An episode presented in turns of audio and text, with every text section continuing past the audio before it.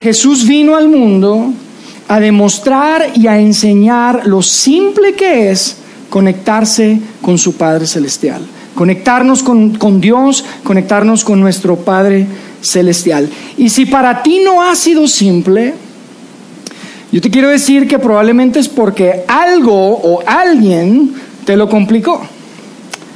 Y probablemente fue alguien como yo, con un micrófono al frente de un lugar como este, tal vez en una iglesia, que te han complicado mucho el poder conectarte con Dios. Y la verdad es que son muchas las historias que, escuchamos constantemente de personas que nos dicen, mira, la verdad es que yo con Dios no es que tenga algún problema. O sea, Dios está bien, pero, pero, pero ese tema de la religión, mi experiencia con la religión, mi experiencia con la iglesia, la verdad me hace concluir que eso no es lo mío. Eso definitivamente no es lo mío. Entonces, por eso lo que queremos hacer acá es compartir a través de la vida de Jesús y a través de la narrativa bíblica lo que vemos que son los pasos o elementos por los que una persona que se conecta con Dios atraviesa. Y en Vidaín, de hecho, creemos que hay prácticamente, específicamente, tres elementos, tres pasos que forman un proceso por lo que una persona pasa cuando tiene una relación, una relación con Jesús. Y la última vez que nos vimos, iniciamos con el primer elemento, con el primer paso.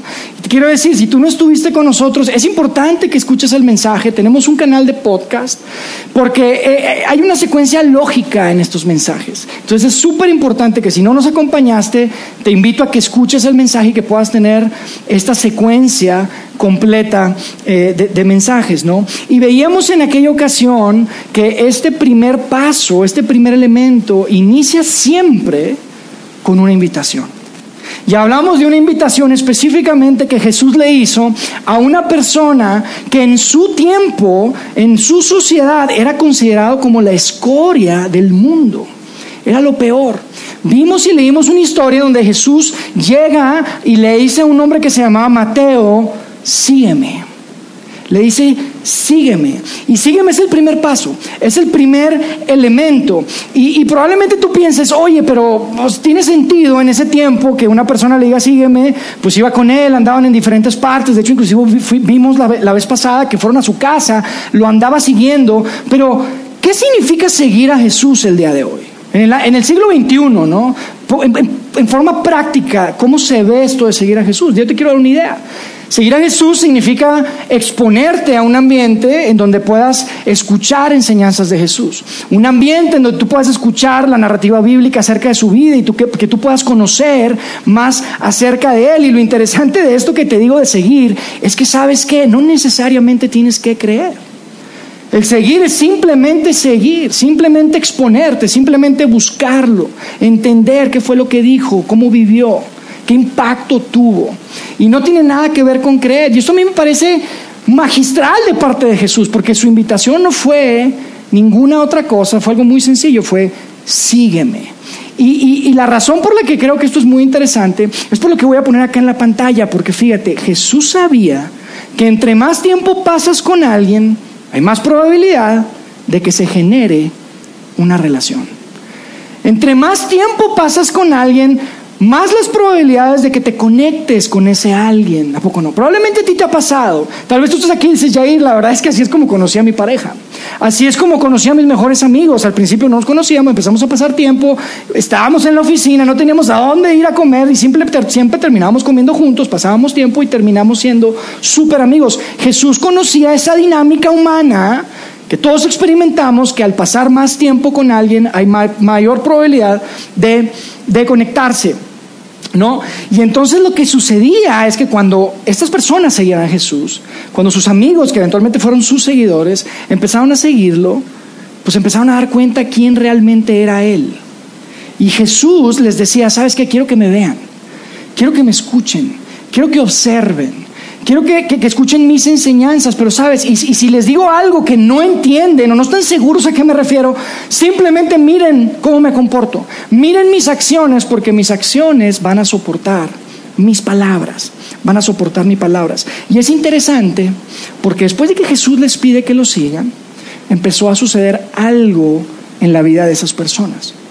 Y lo que podemos ver a través de lo que se escribió de la vida de Jesús, lo que podemos ver que escribieron inclusive estas personas que pasaron muchos, mucho tiempo con Jesús, pasaron años con él, eran súper cercanos a él, podemos ver que ellos escribieron una cantidad de cosas que nos hacen concluir que ellos creían que Jesús era Dios. Los seguidores de Jesús concluyeron que Él era Dios. Ellos sabían que había un Dios grande, había un Dios invisible, que Dios está en el cielo, pero de alguna manera eh, utilizaban lenguaje y, y cuando se expresaban acerca de Jesús lo ponían exactamente al mismo nivel que Dios. Y eso me parece súper interesante. De hecho, hay una persona que probablemente ustedes conocen, es muy famoso, es el apóstol Juan, lo conocemos como Juan, el apóstol Juan, es el que escribió el Evangelio de Juan, el discípulo amado, pero él fue una de las personas más cercanas a Jesús. De hecho, cuando Jesús estaba a punto de irse, a punto de morir, estaba en una cruz y de sus doce seguidores solamente había uno, y era Juan. Y ahí estaba Juan y ahí estaba su mamá María. Y era tan cercana la relación que tenían después de años de estar juntos, que Jesús le dijo a Juan, Juan, te encargo mamá, te encargo mi mamá. Entonces Juan, mira, si había alguien que había estado cerca de Jesús y que había escuchado las historias de la vida de Jesús, era Juan. Y Juan cuando escribe ya al final de sus días, decide hacer una biografía de Jesús, que es lo que hoy conocemos como el Evangelio de Juan. Y en esa biografía Juan constantemente iguala a Jesús con Dios. Y probablemente tú le podrías preguntar a Juan, decir, Juan, a ver, ¿cómo es eso? Explícame. Y tal vez te dirá, no sé cómo explicarlo. No sé cómo explicarlo, pero ya, ya ves cómo Dios es Dios y está en el cielo y es todopoderoso. Bueno, Jesús, Jesús mi amigo, era Dios. Jesús era Dios. Y no fue algo que sus seguidores concluyeron al inicio de seguirlo. No fue algo que fue inmediatamente eh, eh, revelado o, fue algo que, que fue un paso inmediato para ellos, pero conforme ellos pasaron tiempo con Jesús, llegaron a esa conclusión. Y es lo que a muchos de nosotros nos ha pasado. Entonces, el segundo paso en este proceso de conectarse con Dios es creer. Es creer.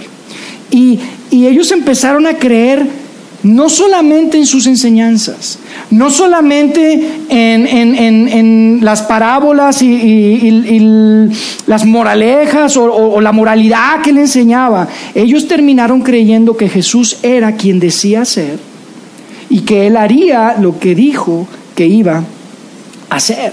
Y es muy interesante porque ellos, pues, ellos veían, probablemente me parece eh, eh, eh, interesante que hoy en día yo creo que tenemos las mismas preguntas, pero en ese tiempo si tú le preguntabas a Juan, por ejemplo, y le decías, ¿cómo que es Dios? Y pues no sé, mira, yo veo que él hace oración al Padre en el cielo. Y no entiendo cómo, como tal nosotros no entendemos hoy eso al, al 100%, pero ellos concluyeron que Jesús era Dios que Jesús era Dios. El seguir a Jesús los llevó a creer. Así que yo hoy quiero hablar un poco de este elemento que se llama y que llamamos creer. Hoy quiero hablar de creer. Es el segundo paso en esta secuencia que nosotros estamos convencidos que ocurre en una persona cuando tú quieres cuando se quiere conectar o cuando se conecta con su Padre celestial. Ahora yo quiero aclarar algo súper importante hoy. Porque mi meta el día de hoy para ti no es que salgas de aquí creyendo. Esa no es, ese no es mi objetivo. De hecho, si tú lees los evangelios, en ninguna parte ves que Jesús está tratando de convencer a sus seguidores que crean en Él. Nunca les está haciendo manita de puerco, doblando para que crean en Él. No, nunca. Esto simplemente fue una consecuencia de, haber, de seguirlo y de pasar tiempo con Él. Pero mi objetivo el día de hoy para ti es que tú puedas entender a qué nos referimos con creer, qué es eso de creer, y dos, cuáles son las implicaciones que tiene el que tú creas. Y esto es algo muy, muy, muy grande. Así que vamos a leer un fragmento de una carta que escribió una persona que se llamaba Pablo. Ustedes conocen a Pablo, es muy famoso, el apóstol Pablo también. Pablo escribió 13 cartas que hoy están, este, eh, que forman parte de lo que conocemos como el Nuevo Testamento. La mayor parte de ellas, bueno, todas ellas fueron este, eh, escritas en el, primer siglo. Esto que vamos a leer estuvo escrito entre el año 60 y 70 y es muy interesante porque se le escribió a un grupo de personas que vivían, que seguían a Jesús, algunos eran judíos, algunos no eran judíos, pero seguían a Jesús y vivían en la capital del imperio, en Roma. Vivían en Roma. Y te voy a decir algo y te quiero anticipar. Yo sé que titulamos esta serie Simple, pero los, el fragmento que vamos a leer hoy, la verdad es uno de los fragmentos más complicados de la Biblia. De hecho, si tú quieres leer esta carta a los romanos, te recomiendo que la leas con una especie de comentario o con algo al lado porque es complicado de entender. Así que si tú tenías alguna sospecha por ahí de que la Biblia es difícil de entender, hoy te las voy a confirmar.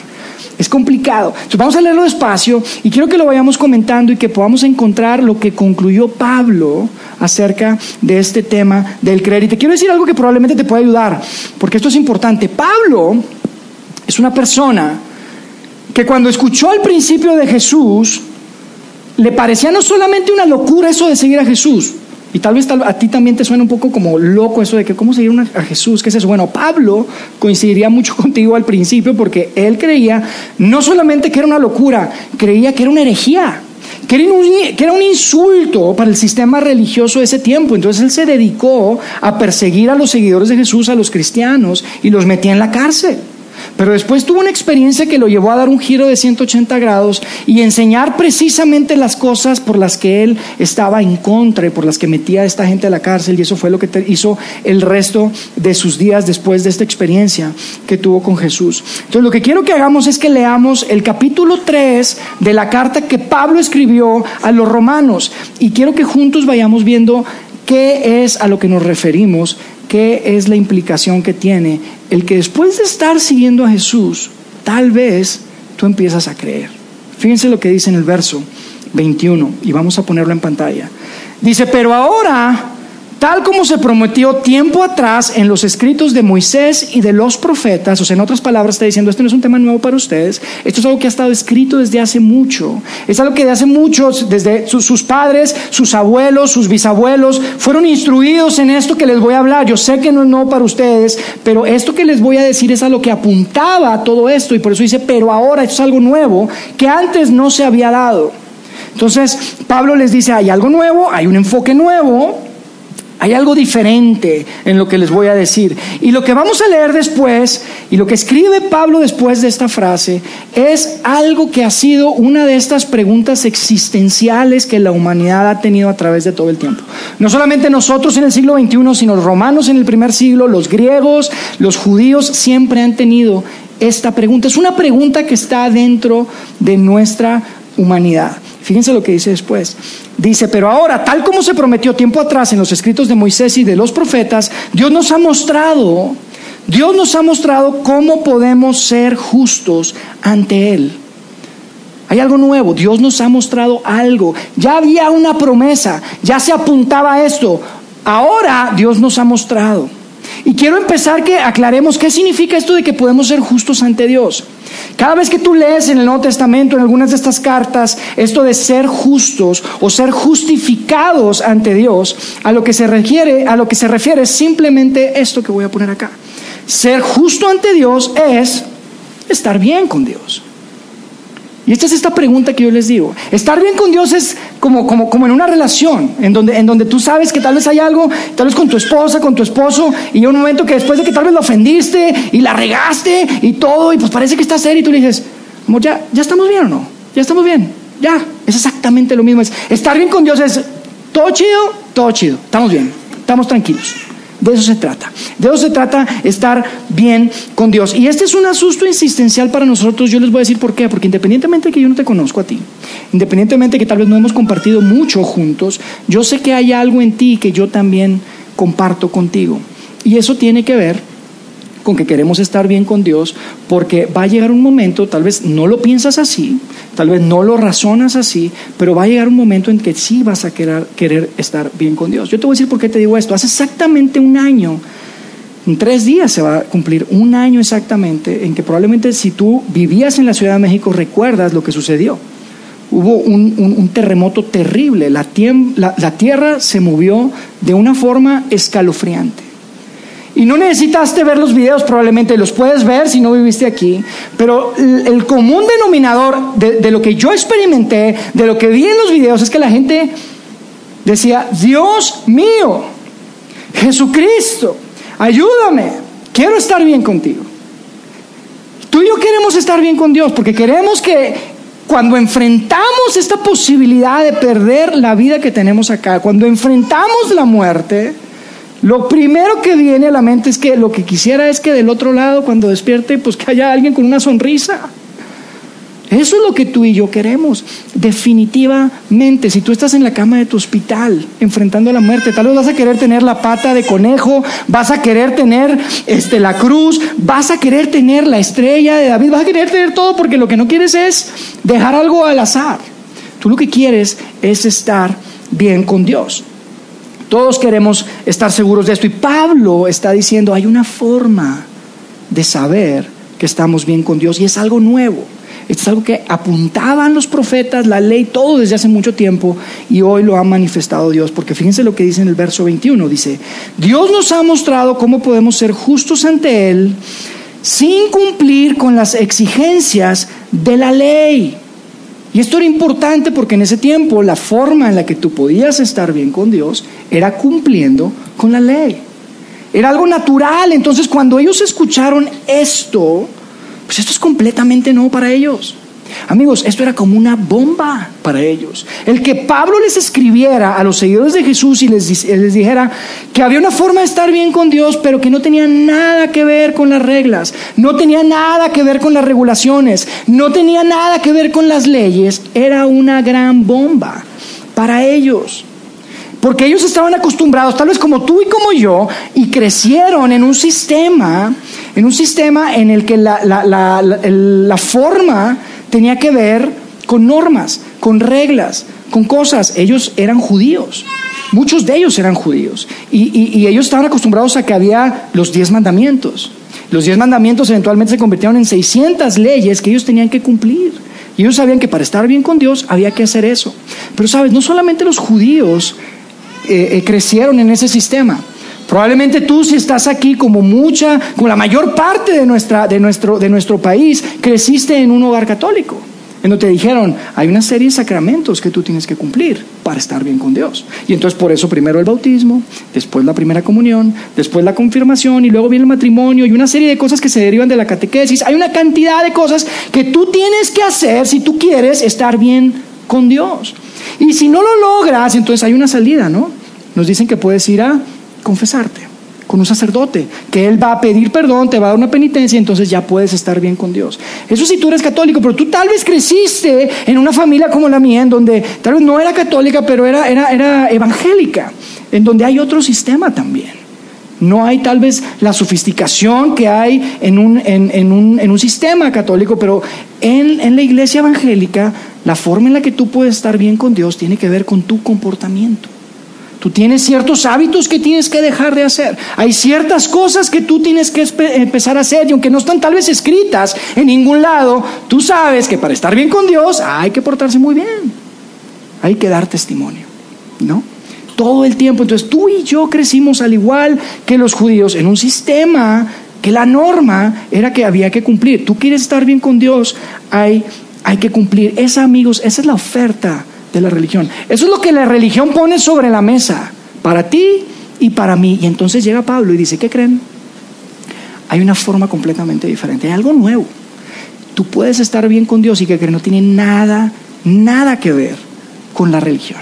No tiene nada que ver con la ley, no tiene nada que ver con las regulaciones. Y entonces, yo no sé tú, pero a mí me suena muy bien esto, ¿no? O sea, como que dices, oye, pues suena bien, no tengo que hacer nada, échale. Entonces yo me imagino que estaban ahí leyendo esa carta y fíjense lo que Pablo dice.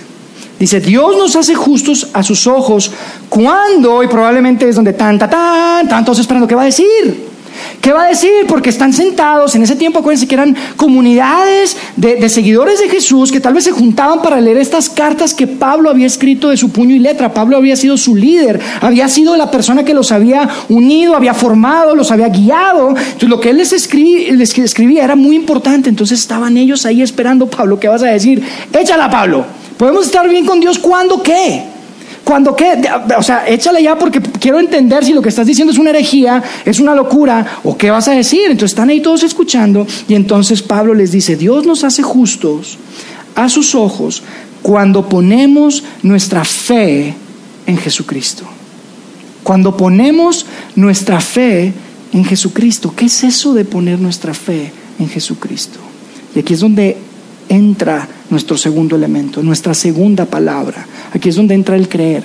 Tener fe en Jesucristo significa creer en Jesucristo, confiar en Jesucristo. Y no, no, solamente confiar en lo que Él dijo, sino que confías en que Él es quien dijo ser, en que hará lo que dijo que haría, que Él murió, que Él resucitó al tercer día y que está vivo. Eso significa poner tu fe en Jesucristo. Yo, yo creo y probablemente para ti eso, esto puede ser algo difícil de abrazar. Porque naturalmente como que dices es demasiado simple, como nada más confiando, creyendo, ¿qué tengo que hacer? Brinco, doy vueltas, maromas, a dónde tengo que correr, qué botones tengo que picar.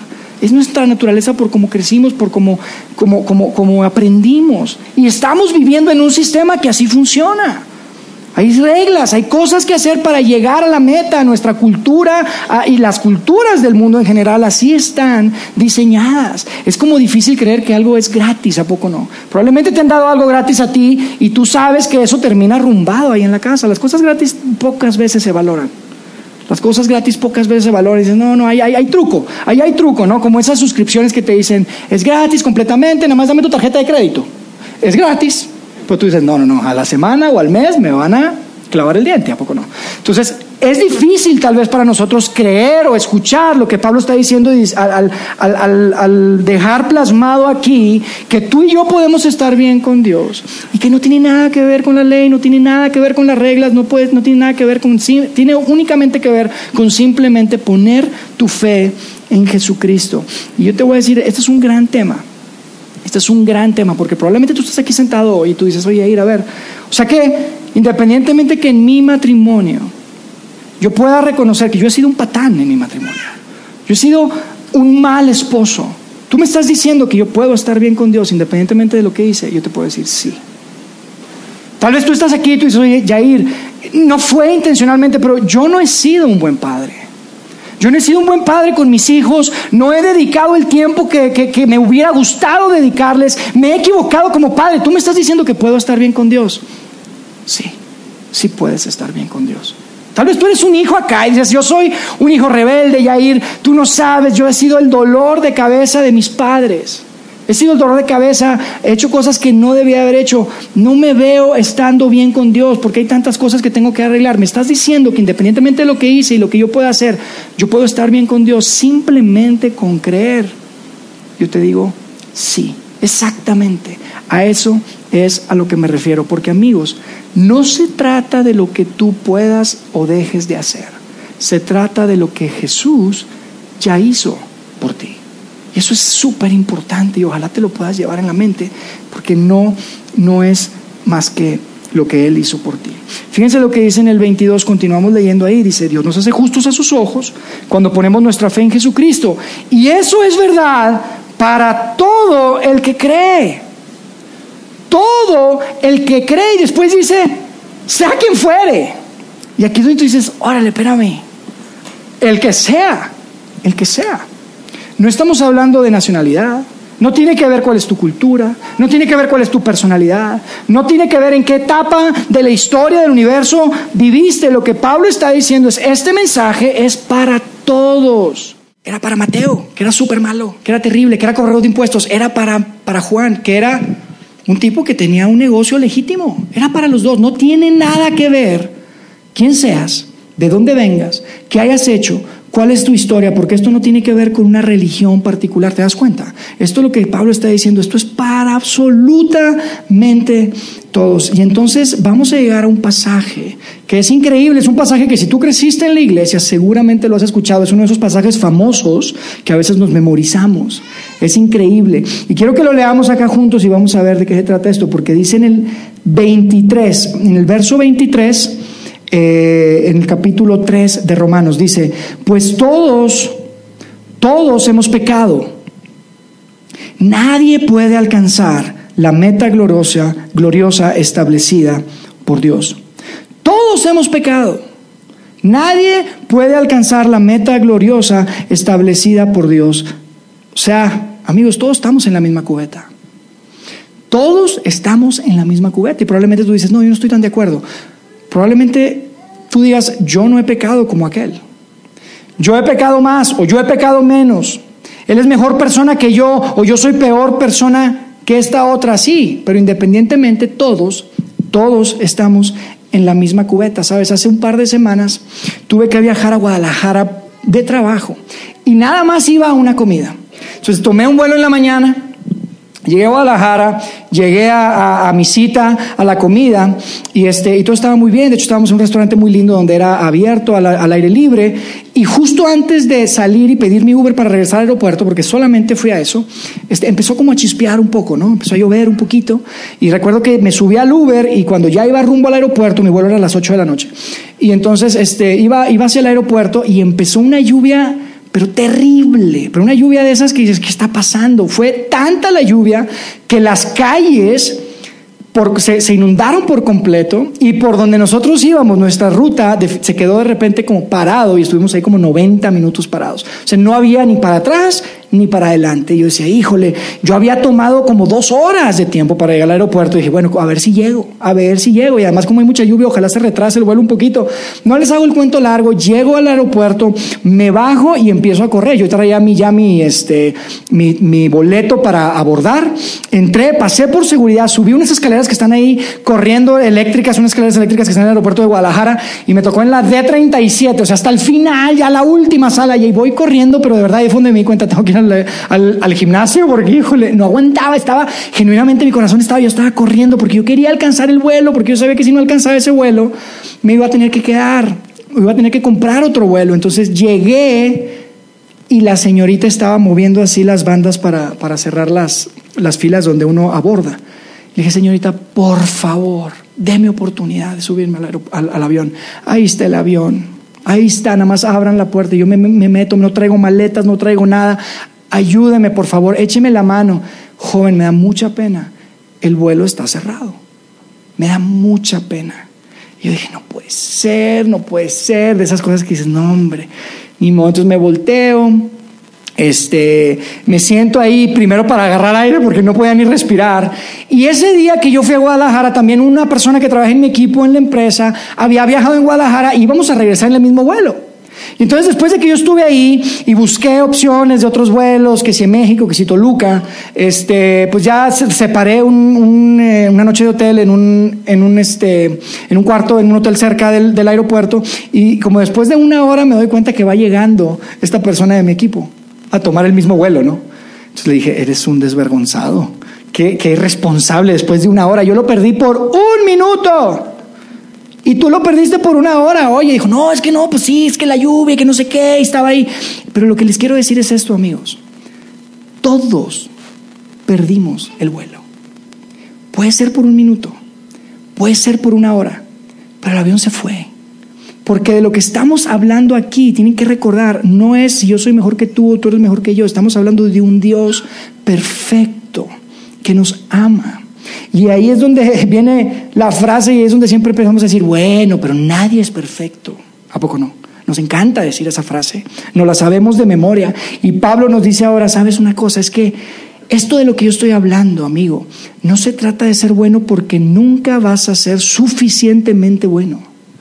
No se trata de portarse bien porque nunca te vas a portar suficientemente bien. Y tú dices, Jair, no es lo mismo gritarle a mi esposa que engañarla con otra mujer. Yo estoy de acuerdo contigo, pero sabes algo, amigo, eso no tiene nada que ver con tu relación con Dios. Estoy de acuerdo que son cosas muy diferentes, pero de lo que yo estoy hablando aquí es de conectarte con Dios. Y conectarse con Dios no tiene nada que, ver con qué es lo que tú puedas hacer o dejar de hacer. Tiene que ver con lo que ella hizo por ti. Y eso es lo que está diciendo Pablo acá. Y es algo escandaloso, amigos, porque hay una gran desconexión. Y yo sé que probablemente es difícil de, absorber y de abrazar el que llegue un momento en que una persona te diga, ¿sabes qué? Tú puedes haber sido de lo peor en tu vida, pero si tú pones tu fe en Jesucristo, tú estás bien con Dios. Tú estás bien con Dios. No puede ser, no, no me suena en mi mente. Vamos a ver qué sigue diciendo, porque la manera de conectarse con Dios es creyendo. Fíjate lo que dice en el 24, dice, sin embargo, con una bondad que no merecemos, Dios nos declara justos por medio de Cristo Jesús, quien nos liberó del castigo de nuestros pecados. Y estos pecados son lo que estábamos hablando justo hace un momento. Tus pecados pueden ser haberlo perdido por un minuto, o tus pecados pueden ser haberlo perdido por una hora, o ni siquiera haber llegado al aeropuerto, amigo. Pero el castigo de haberte perdido ese vuelo, lo que tú tienes que pagar para quedarte en el hotel o comprar otro vuelo, lo pagó Él. Lo pagó Él porque tú no podías pagarlo. Yo te quiero a, pedir tu atención a esta tercera palabra en amarillo que está aquí, que dice castigo. Porque es claro que los pecados merecen castigo. Si pierde el vuelo, pues no es gratis. Tienes que pagar otro vuelo. Si tú vas manejando por reforma, ya ves que están súper amplias esas calles de reforma, ¿verdad? Pero vas en reforma muy bien, en tu carril, al límite de velocidad y de repente alguien te cierra, le pega tu carro y lo raya, ¿qué piensas? Vamos a perdonarlo. No, ¿verdad? Dices, que pague, que pague, párate, vamos a hablarle al oficial, me pegaste. Y eso es algo tonto e irrelevante para las cosas que están sucediendo en nuestra cultura y en nuestra vida y en nuestro mundo, en nuestro país. Hay tantas historias que te hacen pensar que pague. No es justo justicia. ¿Cuántas veces escuchamos eso? Y hay tantos movimientos hoy en día porque quieren que haya justicia. Te digo, ¿qué es eso? Eso que tú sientes, estoy de acuerdo. Eso que hay adentro de ti, en tu corazón, que te hace pedir justicia cuando ves algo, alguna atrocidad, es la imagen de Dios que Él puso en ti cuando te creó. Hay una esencia en ti y en mí que Él puso cuando nos creó. Porque Él dice que fuimos creados a su imagen y ese es un pedacito de lo que Dios ha puesto en mí, esa necesidad. Entonces vemos que Dios está enfrentando un gran dilema. Un gran dilema porque Dios no puede ser parte de un sistema injusto, créeme. Dios es un Dios justo, es un Dios perfecto. Y Él enfrenta un dilema y el, el, dilema es el siguiente. El pecado humano debe ser castigado, por supuesto, y tú estás de acuerdo con eso. El pecado humano debe ser castigado. Pero el otro lado de la moneda es que el amor divino debe ser mostrado. Porque tanto hablamos del amor de Dios y tú has escuchado del amor de Dios y probablemente ya te suena como disco rayado el amor de Dios, el amor de Dios, el amor de Dios. ¿Cómo se ve eso? ¿Cómo, cómo, cómo conciliar ese dilema? ¿Cómo haces? ¿Cómo lo resolvió Dios en esta gran historia de la que tú y yo somos parte. Mira, hace tiempo escuché la historia de un joven de 17 años. Y este joven fue arrestado en la ciudad donde vivía por andar manejando mal, manejó de forma muy imprudente. Y lo arrestaron, llegó a la corte para ser juzgado y el joven sintió un gran alivio al darse cuenta que el juez que le había tocado su caso era su papá. Su papá era juez. Entonces dijo, no, pues ya la hice. Y entonces estuvieron ahí, después de deliberar un tiempo, el juez se pone de pie y, este, y comunica la, la resolución del caso de su hijo, en este caso, del joven que había sido arrestado por estar manejando mal. Y entonces el juez lee y dice, el poner en riesgo la vida de tantas personas por haber manejado un automóvil, automotor en tal ciudad, corresponde a una multa de 20 mil pesos o una sentencia de un año en prisión. Y entonces el muchacho inmediatamente se queda frío y le dice, pero papá, tú sabes que yo no tengo 20 mil pesos, ¿de dónde voy a sacar 20 mil pesos? Y entonces el, juez le dice, jovencito, usted se va a dirigir a mí como su señoría, porque aquí yo soy su juez. Y entonces en eso el muchacho se queda así, entran, entra el alguacil, el alguacil, la policía, para agarrarlo y llevárselo a prisión porque no tenía cómo pagar 20 mil pesos para pagar la multa. Y en eso su padre se mueve a un lado de su escritorio, se quita su toga de juez y se para al lado de su hijo. Y le dice, hijo, de, ese lado del escritorio yo soy un juez, pero aquí al lado tuyo yo soy tu papá y yo voy a pagar esa multa. Entonces él sacó su chequera y firmó un cheque por 20 mil pesos para que su hijo no fuera a la cárcel. Y sabes algo, eso fue lo que Dios hizo por ti. Eso fue lo que Dios hizo por ti porque tú no podías pagar la multa. El estándar es demasiado alto. Y aunque te lo pierdas por un minuto o por una hora, no llegas. Y Dios dijo, sabes que la única forma de resolver el dilema divino es que yo tengo que pagar ese castigo que tú merecías. Eso es a lo que yo le llamo justicia divina. No es el gol del tri al final del partido. Eso, amigos, es justicia divina.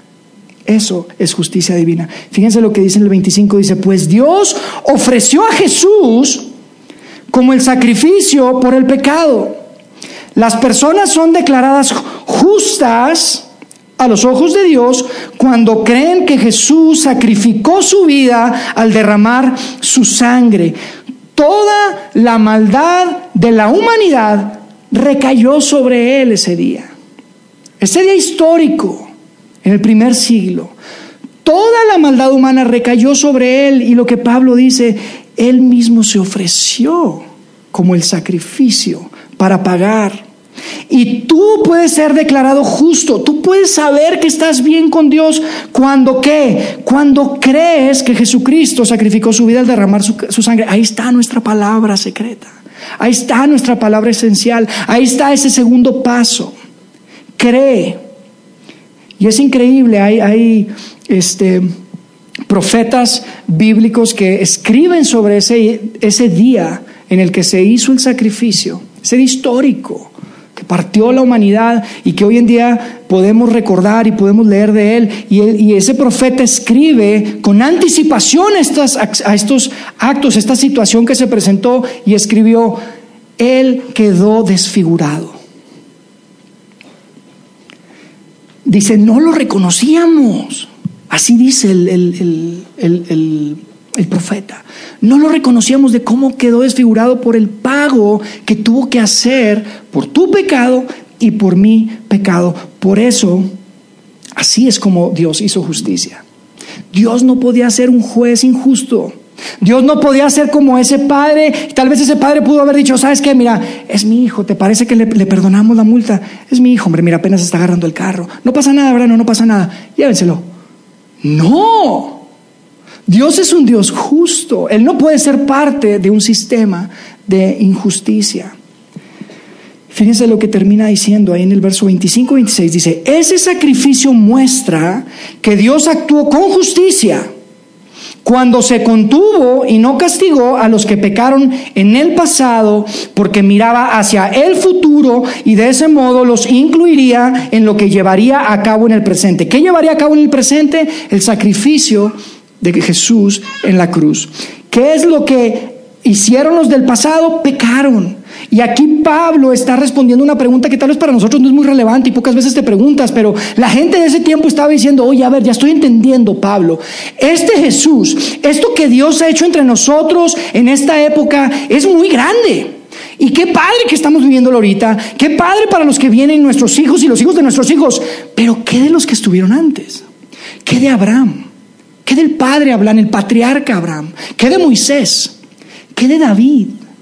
¿Qué de todos estos que vivieron antes de este sacrificio? Y entonces Pablo resuelve y dice, mira, el sacrificio de Jesús es tan amplio, tan profundo, que aún las personas que vivieron antes que Él están cubiertas por ese sacrificio que Él hizo en la cruz. Va más allá del tiempo lo que sucedió ese día, amigos, es algo impresionante que nuestra mente probablemente no puede alcanzar a abrazar y a entender. Pero lo que está diciendo Pablo es, Dios era justo, demostró su justicia, porque Él se había contenido de castigar a todas esas personas antes. No les había dado su merecido.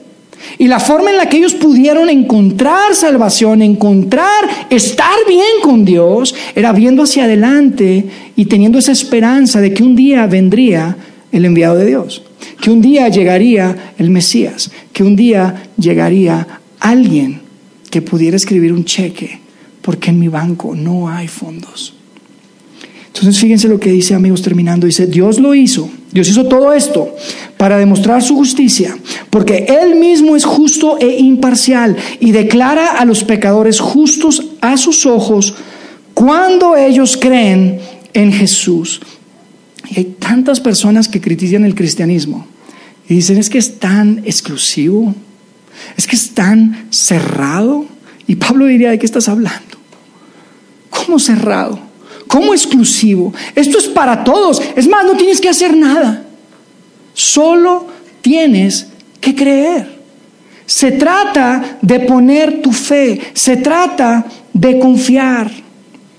Porque todos, amigos, todos hemos pecado, como decía en el verso 23 Pablo, todos pecamos y todos estamos separados, todos no alcanzamos, pero todos estamos incluidos. Y amigos, esto es súper grande. Esto es súper grande para nosotros. Por eso yo la última vez que nos reunimos les decía, estamos emocionados. Teníamos meses planeando esta serie. Ya queríamos compartirla. Porque esto es grande. Esto es importante. Esto puede hacer toda la diferencia en tu vida. Por eso nosotros decimos y por eso te invitamos a seguir a Jesús. Por eso decimos, síguelo, porque tal vez, solo tal vez te pueda pasar lo que a muchos de nosotros nos ha pasado, que eventualmente, cuando sigues y cuando estás con Él y cuando lo conoces y cuando lo escuchas, tal vez empiezas a creer, tal vez empiezas a decir, ah, ahora entiendo, ahora entiendo. No solamente son grandes enseñanzas, Jesús era algo más. Jesús era Dios.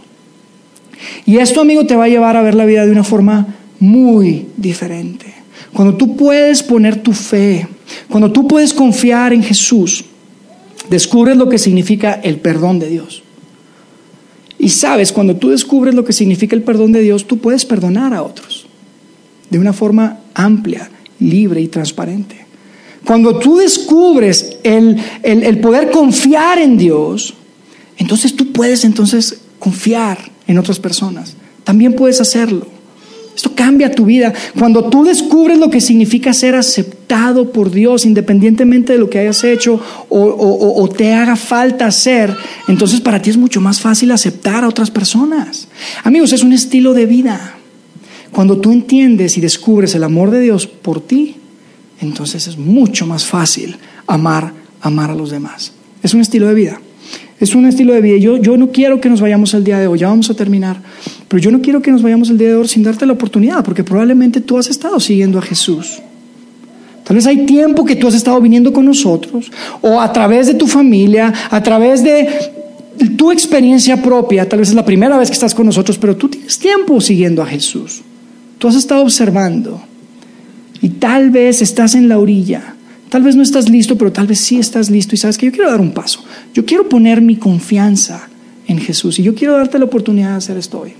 Yo quiero hacer una oración ahora que yo quiero que ahí donde estás sentado, como tú quieras decirlo, las palabras no son mágicas, no se trata de decir palabras mágicas, simplemente se trata de que tú puedas decirle a Dios, quiero poner mi confianza en ti, quiero, quiero hacer eso que, eso que dijo Pablo, de, de, de poner mi fe en Jesucristo porque siento que estoy empezando a creer, porque ya lo he seguido y porque quiero creer. Y quiero, quiero hacer una oración. Puedes cerrar tus ojos, puedes dejarlos abiertos, puedes inclinar tu rostro, puedes hacerlo como tú quieras. Pero yo quiero darte esta oportunidad de simplemente decir, yo a partir de hoy quiero poner toda mi confianza en Dios. ¿Te parece? Puedes decirle, Dios, yo creo en ti. Dios, creo en tu Hijo Jesucristo. Creo que murió por las cosas que yo no podía pagar. Murió por mis pecados. Quiero a partir de hoy poner toda mi confianza en Él. Creo que Él es mi único Salvador y a través de quien yo puedo estar bien contigo. Invítame en tu familia y quiero ser parte de tu familia, Dios, porque yo puedo entender a través de lo que dijo Pablo, que yo puedo ser parte de tu familia y puedo estar bien contigo simplemente con creer. Y yo te quiero decir hoy, creo. Amén. Ahora déjame orar por todos ustedes, ¿les parece? Dios, gracias de verdad porque no nos mandaste una lista de cosas que hacer. Gracias porque es tan grande tu amor que decidiste venir y pagar la deuda tú mismo. Y gracias porque a través de ese sacrificio podemos entender que simplemente poniendo nuestra confianza en ti, depositando todo nuestro peso en ti, nosotros podemos tener la tranquilidad de que estamos bien, de que estamos bien contigo y que todas las cosas van a estar bien, que no tenemos que temer absolutamente nada porque tú eres nuestro Padre celestial. Te pido por cada una de las personas acá que pusieron su confianza y su fe en Jesucristo tu Hijo el día de hoy. Dios, hazlos sentir algo especial el día de hoy.